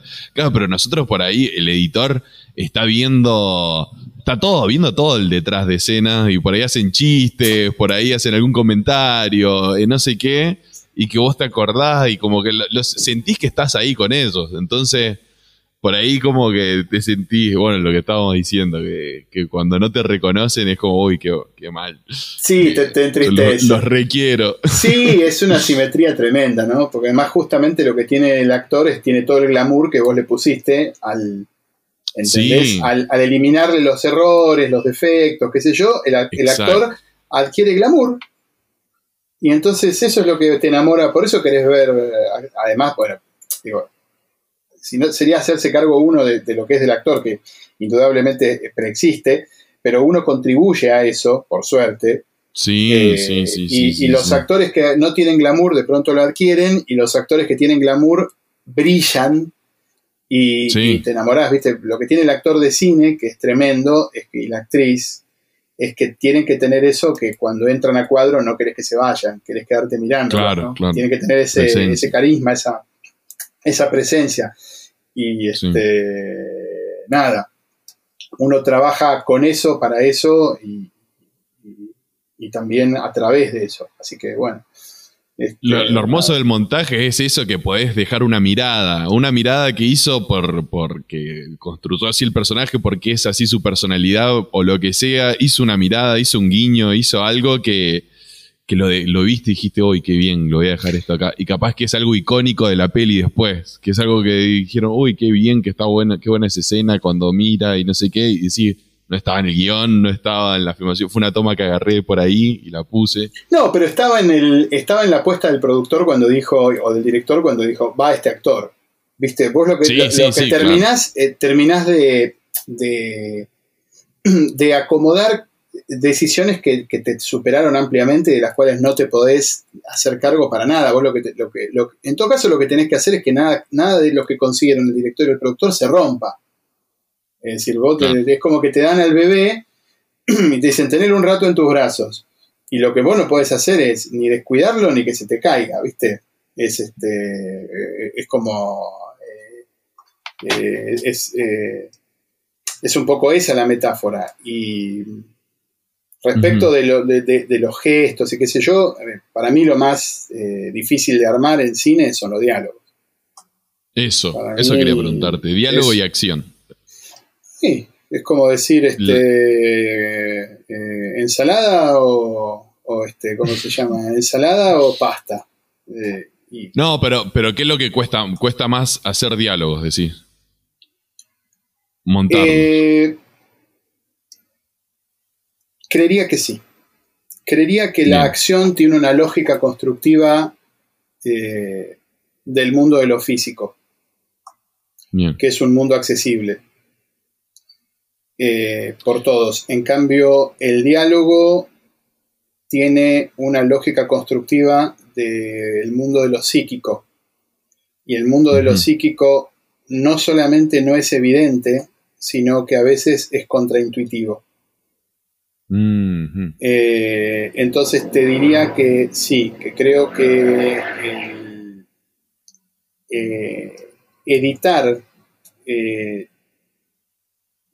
bueno, además todo depende también, a ver, vos tenés acción, qué sé yo, este, generalizar. Una película que tiene una escena de acción, que tiene 40 cámaras, poder destilar lo mejor de 5 horas de material para producir 30 segundos inolvidables de acción requiere un laburo inconmensurable, un laburo de, orfebrería. Eh, pero me parece que es un poco más eh, visible, me parece que es un poco más accesible eh, eso a cierta evidencia de nuestra experiencia cotidiana. Eh, de todos modos, cada editor haría algo distinto, con lo cual todo esto queda eh, desparramado. Vamos a decirlo de esta manera, creo que encontré una buena metáfora. Si vos le dieras eh, el mismo material de una escena de acción a 20 editores, terminarías probablemente con 20 versiones muy distintas de la escena donde sería muy notable la diferencia. Pero el relato sería el mismo, en, un sentido. La ejecución sería muy diferente y sería muy fácil para cualquier espectador o relativamente fácil detectar que cada escena es diferente. Si yo te doy un diálogo, es bastante probable que sea mucho más difícil para un espectador discernir las diferencias entre cada versión. Pero, pero, justamente por eso, me parece que es mucho más difícil producir una versión que sea impecable y perfecta para resolver las sutilezas de la psicología de los personajes en el manejo mm. del tiempo, del ritmo, de la musicalidad, del texto, de las miradas, de las respiraciones, eh, y además de esos signos que, tienen, que hablan de cómo trabaja la psique humana, ¿no? Por ejemplo, el tiempo entre mm. una, entre una pregunta y una respuesta, ¿no? ¿Cuánto tiempo hay entre una pregunta y una respuesta? ¿Cuánto tiempo hay? ¿Cuánto, eh, ¿Qué significa ese tiempo? Ese tiempo significa proceso mental. Pero si haces una, un diálogo donde a cada pregunta la respuesta tarda un segundo, parece un diálogo, parece una cosa estúpida. Claro. Entonces, eh, construir una musicalidad eh, que no rompa la musicalidad de los actores y de las actrices, y que al revés contribuya a que esa eh, escena sea emocionante y conmovedora, eh, me parece que requiere, requiere cierta madurez. a eso voy. En cambio, la escena de acción no requiere madurez, requiere arrojo. Es como si te dijera en un sentido que, y esto también va a ser falaz, no es así, pero en un sentido como que eh, el diálogo es un arte de novelista y la acción es un arte de, de poeta. Claro. Sí, porque va todo en el ritmo. Y... Sí, es como que la acción es más de, poesía y en ese sentido eh, Rambo era un poeta de la puta madre en los 18 años. Pero no hay novelistas extraordinarios de 22 años, ¿viste? Sí, sí. Y dramaturgos de 22 años tampoco hay, ¿viste? Aunque, digo, eh, o dramaturgas. Eh, hay algo de, la, de, la, cocción, del tiempo de cocción, de la experiencia humana, que es muy eh, útil a la hora de producir cierta clase de texto, cierta estructura ah, de relato. Eh, pero la, acción, no, me parece que la acción necesite madurez, me parece que el editar acción necesita más poesía, más, más eso, ¿viste? Más, más mancha que línea, por así decirlo. Sí, y, también te quiero preguntar ahí cuando estás haciendo un diálogo y ponele, tenés eh, actores que están improvisando, no sé si te ha pasado mucho, pero eh, ¿con qué quedarte? ¿Con qué toma quedarte? ¿Con cuál, a dónde cortar? Eh, bueno, no sé, esas son decisiones. A, ver, por suerte hay una escuela, yo estoy formado por Miguel Pérez. Sí. Y la escuela Miguel Pérez es una escuela que trabaja sobre esa eh, sobre un criterio para poder orientarte al respecto de esas decisiones, que es eh, la comprensión de la estructura dramática y de la lógica dramática. Entonces, lo que vos eh, tenés que hacer es entender realmente qué es lo que está pasando en la escena y una vez que tenés eso analizado, podés, a la par de tu intuición, trabajar con la parte analítica, con la parte más eh, del hemisferio derecho, si querés, y tratar de encontrarle eh, una explicación lógica a las decisiones de por qué dejas una toma u otra en función del conflicto, en función de cómo se está desarrollando la escena, hay un camino lógico más o menos científico eh, que vos podés eh, emprender para tratar de responder a esas preguntas. Eh, no es un camino unívoco, no es una fórmula matemática, no es un axioma, es simplemente un norte, es, un, es una brújula que te dice más o menos para qué lado sale el sol y para qué lado se pone. Y en función de esa lógica dramática, vos podés empezar a decir, no, evidentemente en esta toma la estructura de lo que está ocurriendo se refuerza y entonces el crecimiento dramático eh, tiene un, un, movimiento mucho más eficaz para involucrarme y emocionarme que en esta otra. Después, bueno, discutirás con las personas que hay que discutir, pero podés salir a defender con cierta lógica eh, tus, tus, decisiones iniciales, tus decisiones de base. Claro, claro, tiene sentido. Em, vos, cuando estás editando, ¿le pones música, una música temporal a la, escena? Si creo que la requiere para poder eh, entender cómo es su funcionamiento en, en el contexto de la película que estoy armando. Y si tengo la autorización de los directores o las directoras para hacer eso. Y si no hay un músico o música contratados que me hayan proveído o me tuvieran que proveer de músicas de referencia de ellos para trabajar, en ese caso, que es muy seguido, eh, trabajo con eh, música de referencia, muy a menudo robando eh, música de OST, original soundtracks de, otras películas de géneros análogos con el que estoy trabajando. ¿no?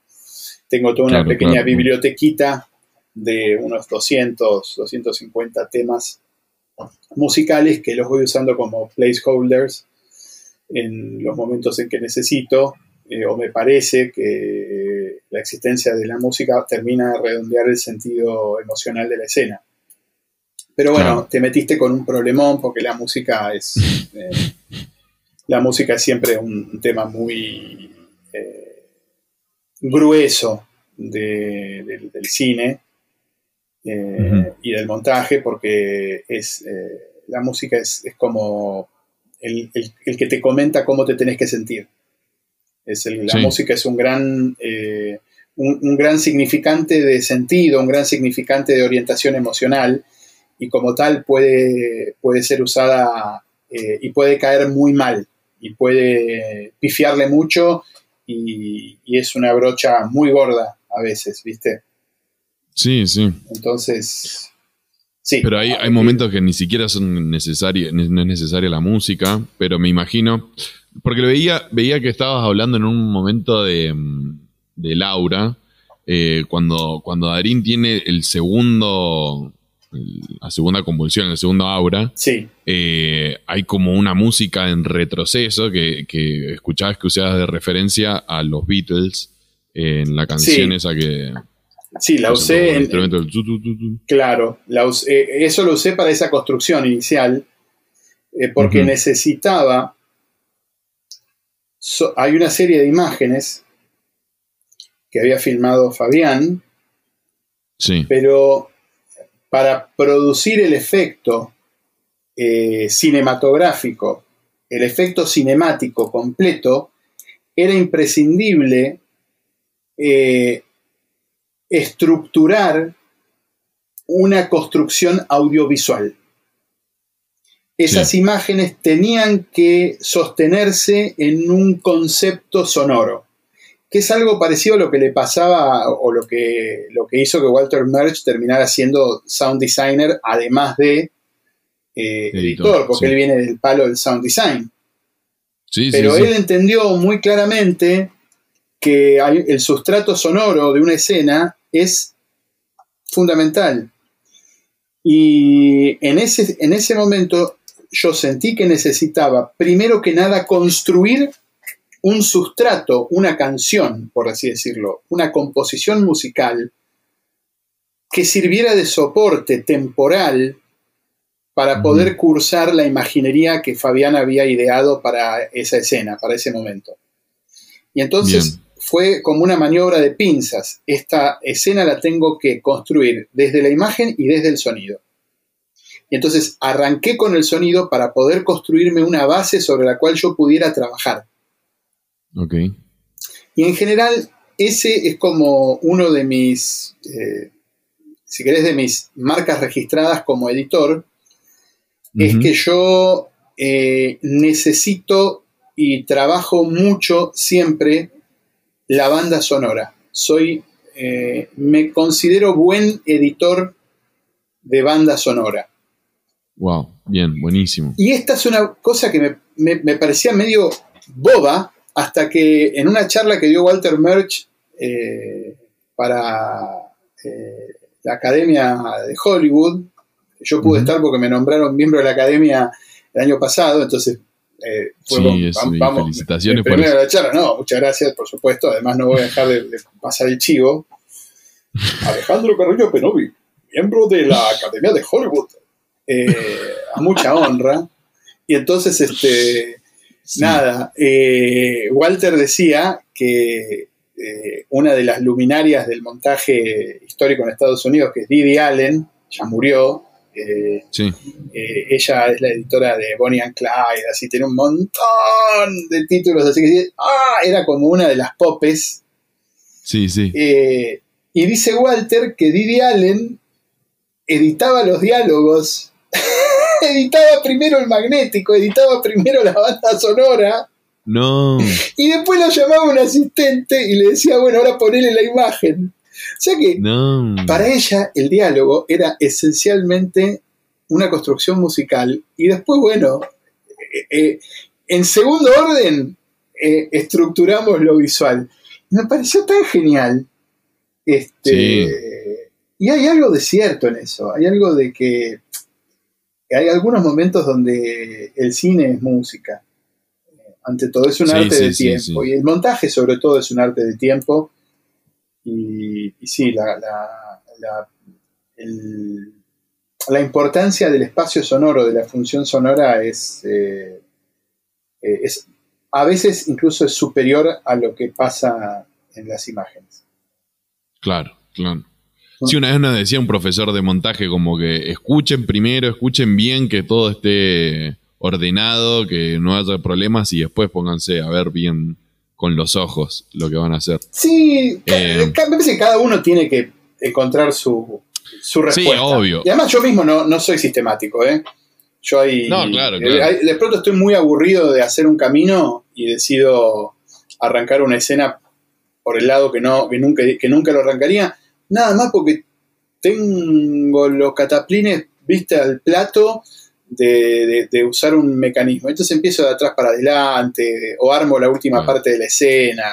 Eh, eh, en un momento voy pegando los planos, y en un momento digo, no, ahora quiero armar, y sigo armando. Mientras no tengo que darle, que rendirle cuentas a nadie, me dejo fluir, ¿viste? Eh, y sí, pero, pero bueno.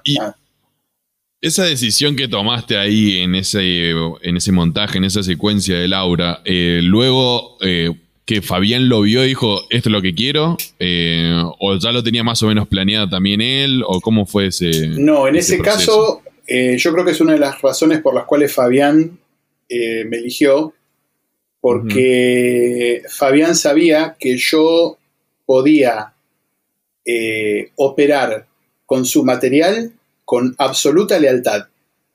Y entonces él no me dijo, trabaja la banda sonora así. Él me mandó el material y yo entendí todo, por así decirlo. vos ves el material, vos ves una toma de un tipo que está fijo en el centro del cuadro y la cámara está solidaria a su eje de rotación y entonces atrás rota todo el fondo, pero él se queda estático en el centro del cuadro y claramente estás viendo una imagen que pertenece a la esfera de la percepción interna de ese personaje. Sí. Entonces, ¿con qué elementos producís la sensación de que te estás metiendo adentro de la cabeza del otro? Y que es una cabeza que se está descomponiendo.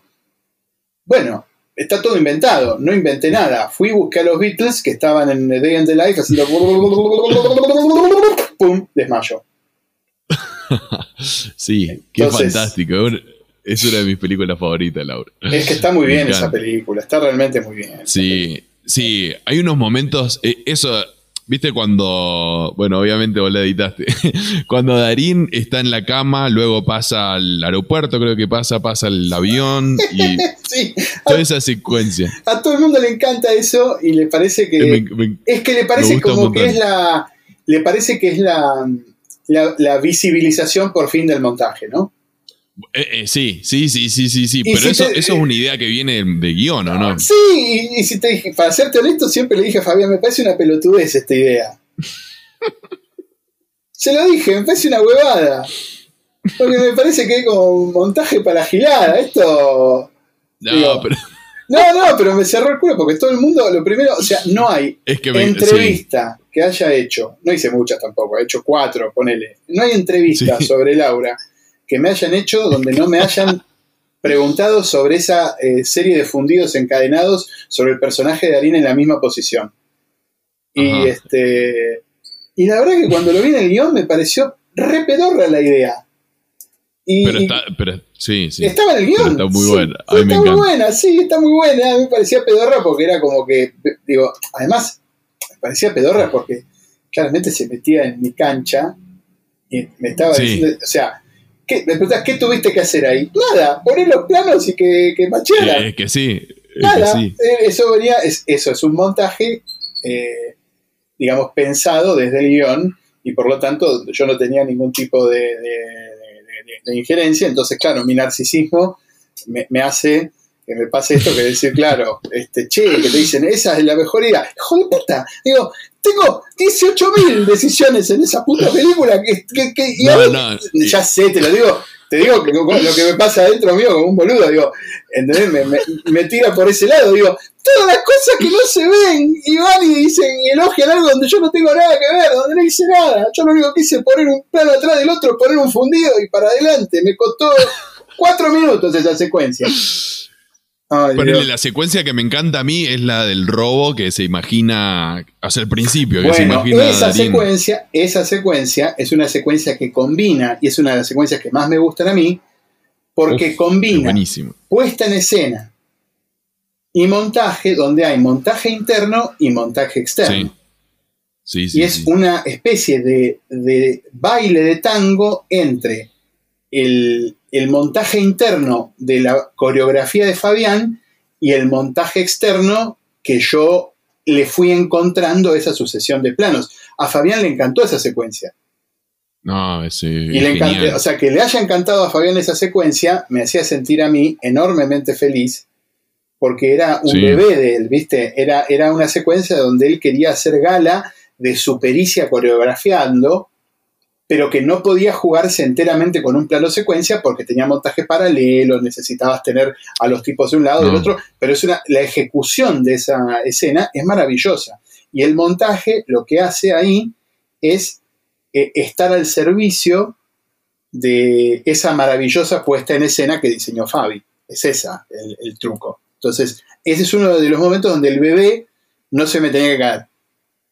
Claro, no, pero además el ritmo de la, de la, secuencia es pa, pa, pa, pa, pa, cortando, bueno, eso, eh, eso, costó porque tenía que tener cierta armonía con los movimientos de la cámara, tenía que tener cierta, cierto nervio, pero al mismo tiempo cierta fluidez, ¿viste? Entonces los cortes le ponían el nervio y los movimientos de cámara le daban la fluidez y había que poner una de cal, una de arena para que quedara. Esa, ahí, eh, gracias, me, sacaste el, sabor de, la de los fundidos con Darín sentado. Con esa, con esa limpiaste todo. que hablado de esa.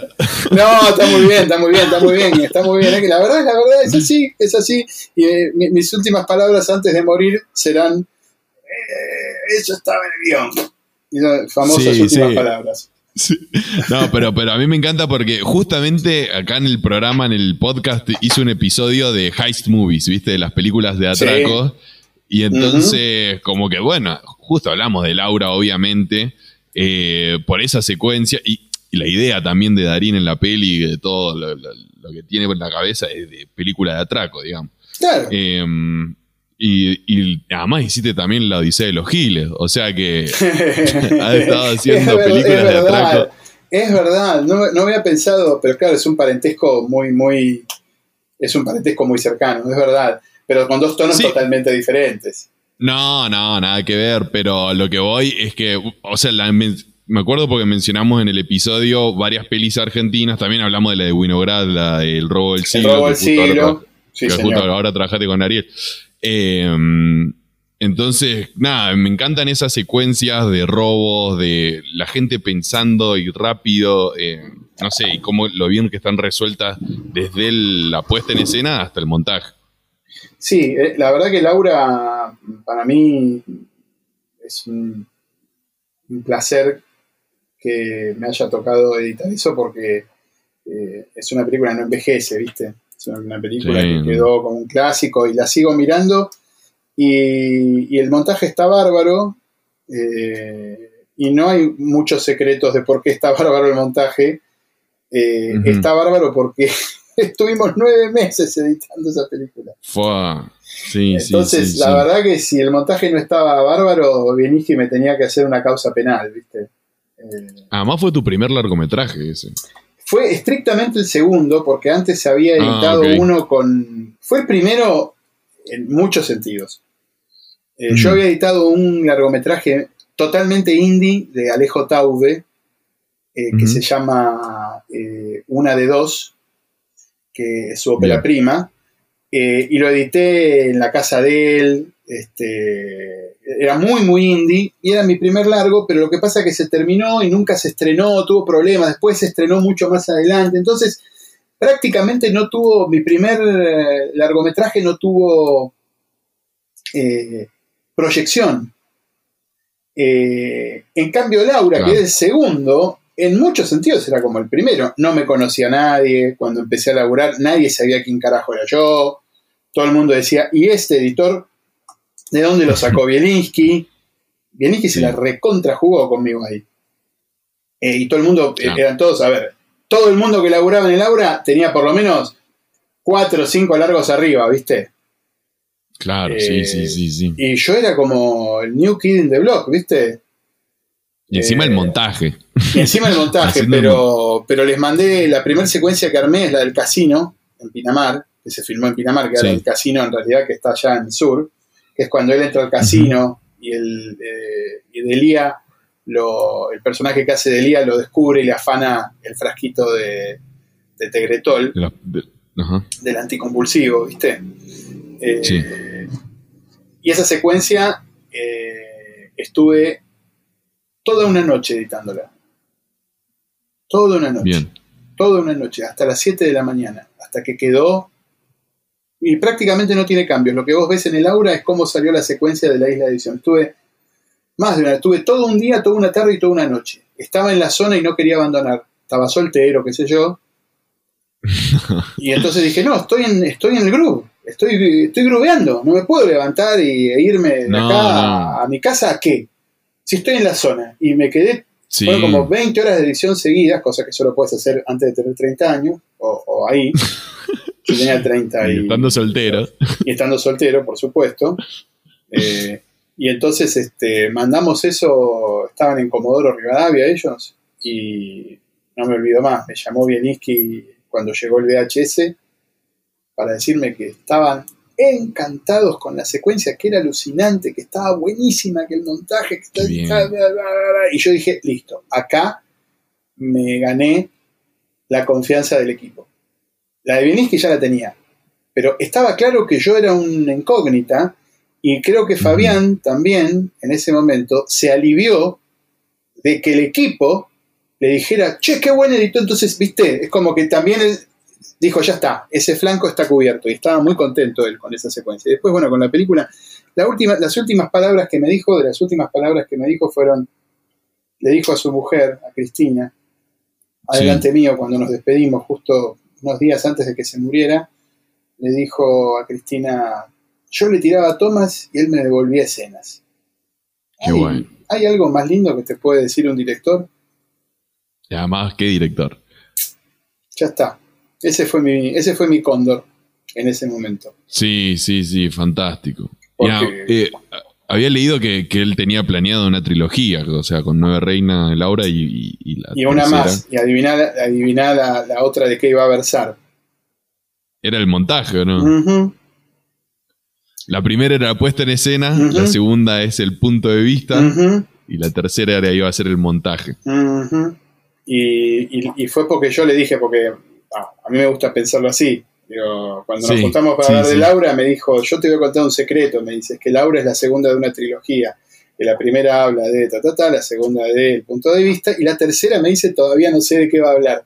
Te lo juro que me dijo eso. Y yo vi la puerta abierta, porque él me dijo tienen que hablar, me dijo él, de tres elementos fundamentales del arte cinematográfico. Entonces me dijo, la puesta en escena, el punto de vista, y, y no sé cuál es el tercero, y yo lo miré y yo, me estás jodiendo, ¿Lo tenés ahí? me estás jodiendo, hello, hello. Y le dije, Fabián, el montaje. Viste, con una, con una, con una morisqueta, viste, con una mueca de sorna, se le dijo diciendo, dale, boludo, me estás jodiendo. Y Fabián se quedó mirándome como diciendo, es verdad. Y Oh. corte, y corte, después Martino Dara, su gran amigo, me dice, yo lo escuché a Fabián varias veces diciendo que su tercera película de la trilogía es sobre el montaje. O sea, O que fuiste que- vos. Le, le sembré la semilla ahí y recién me Oh. enteré que, que la semilla estaba. Imagina, mira lo que me perdí de editar. Y, y no hay ni nada escrito, ¿o no? No, no, no, creo que no. No, tampoco. A ver, era una idea que él tenía, ¿viste? Para embellecer el corpus, ¿viste? Una vez que tenés más de una película, empezás a pensar ya en tu obra como un corpus, ¿viste? Sí. Y entonces él, nada, eh, como, ¿viste? Como Kieslowski, ¿viste? Como tantos otros que tienen, Sí, sí, sí. ¿viste? Series o que inscriben eh, obras en una, en una estructura de mayor escala, él ya tenía pensado eso, lo cual está buenísimo. Eh, no, no, pero no sé si. No sé si va. La verdad es que no sé si iba a escribirla desde ahí, porque como no era una idea de él, ¿entendés? Como no era. eh, no sé si la había adoptado, pero distinto es si hubiera tenido ya una idea, no, y la tercera va a ser todo de tal cosa. Andás a ver por dónde le Claro. salía la próxima. Andás a ver si la tercera película de él no era en realidad otra, y la de la trilogía no le salía después 15 años más tarde, ¿no? Claro, claro, claro. Sí, pasan esas cosas. Entonces no sabes, pero bueno, son todas. Queda todo en el terreno de la conjetura. finalmente. Sí. Alejandro, creo que nos eh, extendimos muchísimo, pero me, encan- me encanta hablar de montaje, de cine. Y bueno, vos, eh, me encanta escucharte hablar. Nosotros ya nos habíamos juntado una vez y cuando era yo antes de arrancar la carrera de cine. Em, y nada, me sirvieron varias cosas que me dijiste y bueno, y sigo acá. Se ve que no te, no te, no, no te disuadí lo suficientemente bien. No- ¿Qué problema? no me asustaste lo suficiente. Me, lo, me lo podrás, tus hijos me lo podrán venir o vos me lo podrán venir a decir. Tuviste la oportunidad, hijo, una gran. Y no, no hiciste bien el trabajo. Lo único que tenías que hacer en esta No. vida era disuadir a Fernando de que agarrara y hiciera una vida decente. No, No, además, además me acuerdo que me dijiste, no, no pongas plata tuya en, en una película. No, eh, banque, no, ya no- no no, inviertas todo no, eso. cuidado, tené cuidado porque es retentador. Y ya lo hice y Sí. pasó con mi corto. Y hoy, Sí, hoy- sí, sí. Hoy, hoy, hoy podría tener, hoy, hoy no sé si no te cambio el corto por, por alguna cosa material que necesita la familia.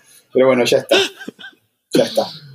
Bueno, eh, pero, pero creo que te va bien, eh, te está yendo muy bien, eh, por lo menos en lo que se ve desde afuera. Sí, no me Eh, puedo Sos quejar. un miembro de la academia de Hollywood, eh, sos profesor de la ENERC, editás grandes películas argentinas y internacionales. Bueno, Argentina, que- sí, gracias. Sí, la verdad que me, me ha- tengo, he tenido, he tenido buen viento en estos últimos años, Qué bueno. por suerte. Lo cual siempre es grato y te ayuda a sobrellevar las- la- la- los dolores narcisistas de la invisibilización de un rol. Pero cuando ves el nombre, cuando, cuando vas con la familia al cine y, Sí. ve- y se ve tu nombre en, en la pantalla, eh, durante un rato eh, se te disipan las nubes.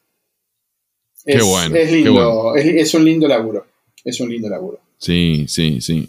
No ver la, la luz del día por ahí eh, en varios días. No, pero- no, no te creas. Yo ahora pido lugares para laburar que tengan luz en lo posible. Ah, ¿sí? Sí. Sí, sí, más ahora con la pandemia, pero. Sí, este, igual yo laburo desde mi pieza, tengo mi, mi- mi ventana y todo enfrente, así que Sí, sí. para mí tiene que haber luz, qué sé yo. Igual Walter, Sí. eh, no, por ejemplo, Walter Murch dice que si llega a un lugar que tiene una ventana con luz, tapa todo. No, Es así, dice que pone, va a buscar cartulina negra y no tiene que entrar ni una gota de luz diurna. Ah, Cada cual con su. no, claro. Y edita parado, en un ¿eh? estudio. Y edita parado. Sí, sí, sí, parado. Y edita parado. parado. Sí, porque así tiene más movimiento y se siente más fresco, no sé, tiene toda su, su teoría ahí. Eh, pero sí, yo antes editaba en una isla que era toda cerrada, no había una sola ventana. Cuando entraba era de día a día, salía era de noche y se le pasaban las horas. Sí, eso también hace mal. Y además, ya cuando tenés familia y, y- y- y Sí, claro. ciclos circadianos compartidos, eh, ya tenés que. Ya, ya está. No podés quedarte toda una noche en el grupo. Tenés que volver al- a la trinchera. Claro. Bueno, a mí me pasa que el tiempo se me pasa y no me doy cuenta tam- también. O sea, me fijo la hora y digo, uy, no. ¿Cuántas horas pasaron? No me había dado cuenta de Eh, esto. y te absorbe, ¿viste? Perdés Sí, noción sí, del sí. tiempo. Eso, eso ocurre. Sí, eso ocurre. a Mal, Bueno, Alejandro, muchísimas gracias por estar acá en el No, a programa. vos por, Eh, por tu tiempo también y por la paciencia. Este, nada, para ser editor soy bastante parlanchín, pero... este, me encanta igual. Espero que te, te venga bien, espero que puedas eh, con este crudo hacer algo relativamente decente. Encontrar seguramente 15 minutos razonables hay. Yo creo que, no sé si lo voy a partir en dos porque es casi dos horas, pero, pero sí, vamos a, vamos a sacarlo bastante. Y creo que a la gente lo le va a gustar un montón. Así que nada, muchísimas gracias Alejandro, nos estamos hablando. No, a vos, Fer, gracias por, por invitarme. Este, y nada, me, me- me hiciste muy, muy bellas preguntas, debo decir. Así que te lo agradezco Bueno. también, la, la sensibilidad. Bueno, muchísimas gracias. Y a todos los que están del otro lado, saludos, nos vemos, nos escuchamos en el próximo episodio. Chau, chau.